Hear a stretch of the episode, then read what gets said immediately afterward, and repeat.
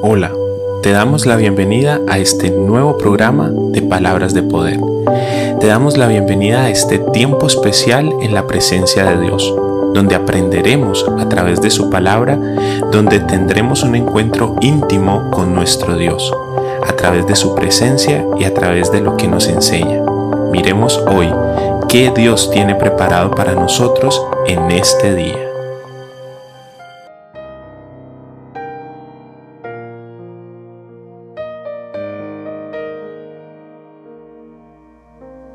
Qué gran bendición porque iniciamos nuevamente este programa de palabras de poder. Iniciamos con este tiempo de acercarnos a la presencia de Dios.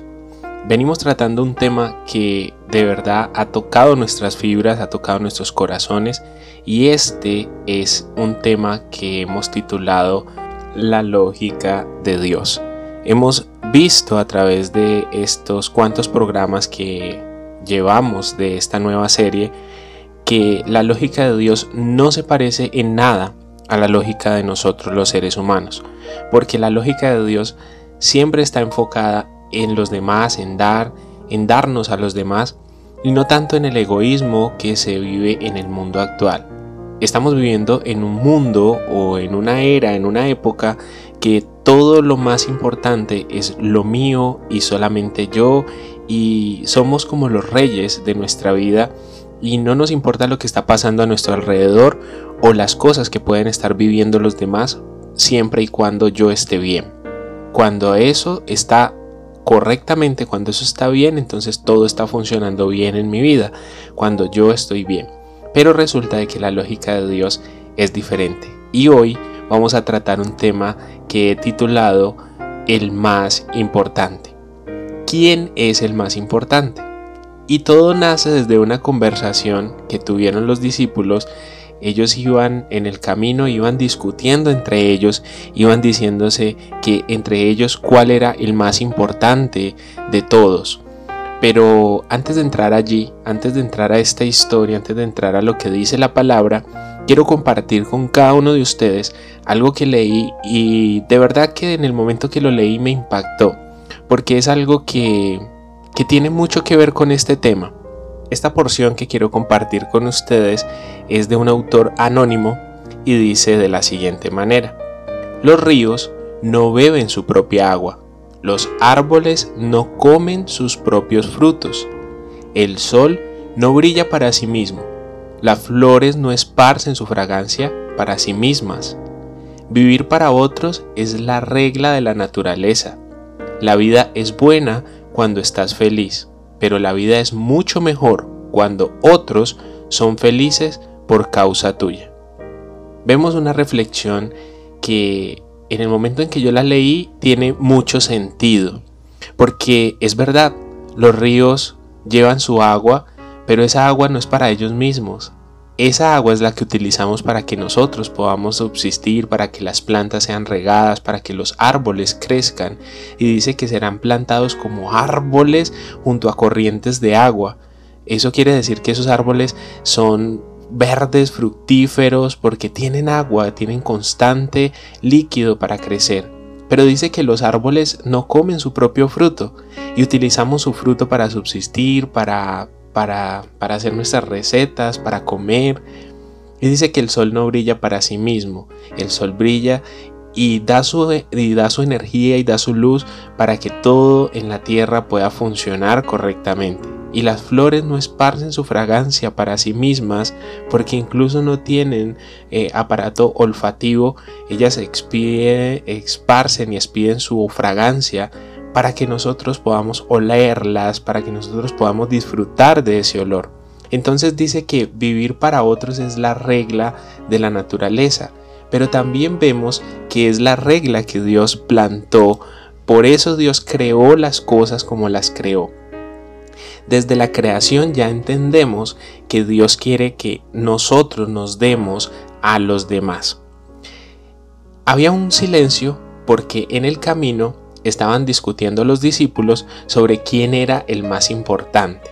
Estamos leyendo el libro de Marcos, el capítulo 9, es del versículo 34 en adelante.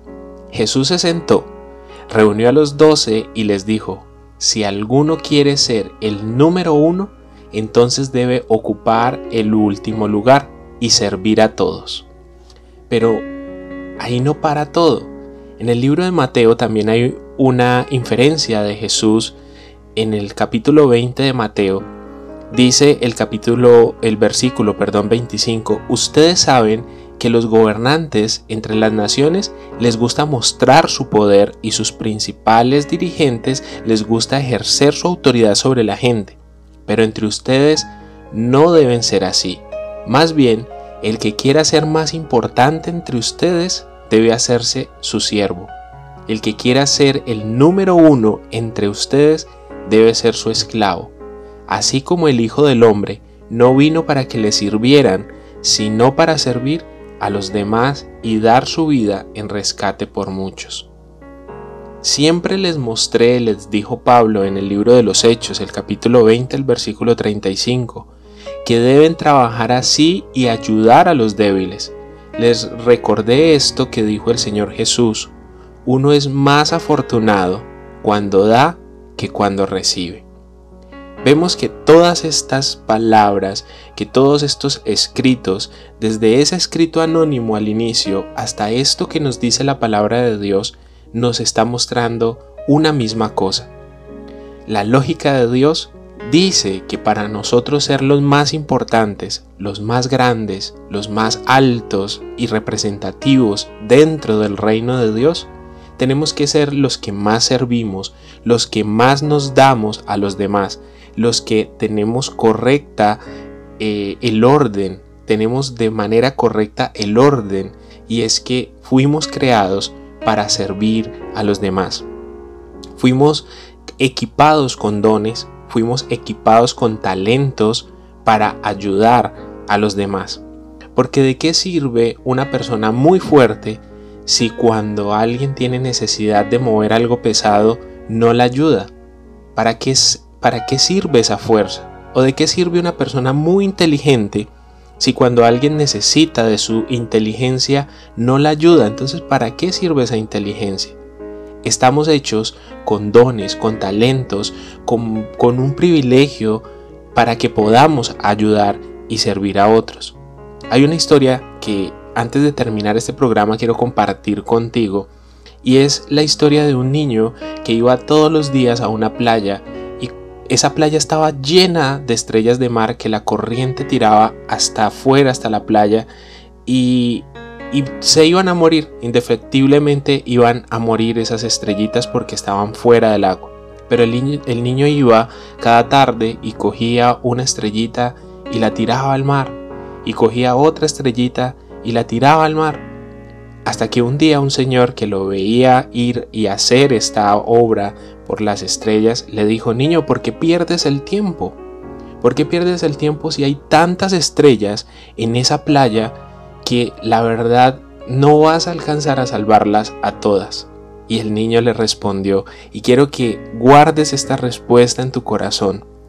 El niño le dijo a este hombre, yo sé que no voy a poder salvarlas yo sé que no voy a poder rescatarlas a todas, pero para esta estrellita que tengo en mi mano voy a marcar la diferencia. Y la arrojó al agua y así constantemente volvía el niño a esa playa y tiraba y tiraba estrellitas, porque cada estrellita que él tiraba al agua era una estrellita que marcaba la diferencia, que le devolvía la vida.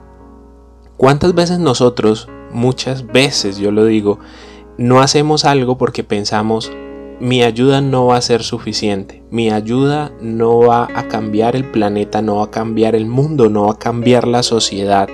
Pero créeme que tu ayuda para alguien, para una persona, para dos personas, para diez personas, va a ser la diferencia. Tu palabra de aliento, tu palabra de verdad, esa palabra que puede salir de tu boca para bendecir a otros, puede marcar la diferencia en un corazón entonces no te quedes callado simplemente porque dicen las noticias que el mundo está vuelto al revés. No te quedes callado porque simplemente dice otro que es perder el tiempo predicar la palabra o hablar a otros de Jesús. No te quedes callado porque para esa persona a la cual tú le estás hablando estás marcando la diferencia. No te dejes llevar porque la lógica del mundo siempre es hacerlo más poco para ganarlo más. En la lógica de Dios hay que hacerlo más para poder ganar eso que Dios tiene preparado para nosotros, esas bendiciones que ya están dispuestas para nosotros. Es tiempo de entender que para ser el mayor, que para ser el más grande, tenemos que convertirnos en sirvientes, en las personas que siempre se dan, en las personas que siempre caminan la milla extra. Si necesitamos que nuestro ego sea exaltado y elevado, pues entonces apeguémonos a la lógica del mundo.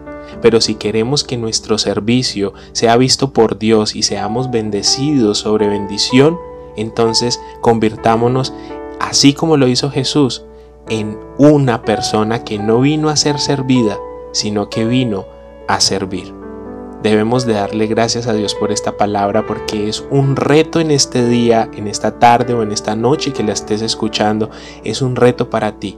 Es un reto para que entiendas que a partir de hoy vamos a hacer más por los demás, que a partir de hoy vamos a convertirnos en el más importante del reino de los cielos, porque vamos a servir sin mirar a quién y sin esperar absolutamente nada a cambio. Jesús no dijo, ustedes van a recibir a cambio muchas cosas si sirven a los demás, o ustedes van a ser los más importantes simplemente porque ustedes dicen que son mis hijos. No, dice que si alguno de ustedes quiere ser el más importante, debe de convertirse en el siervo del otro.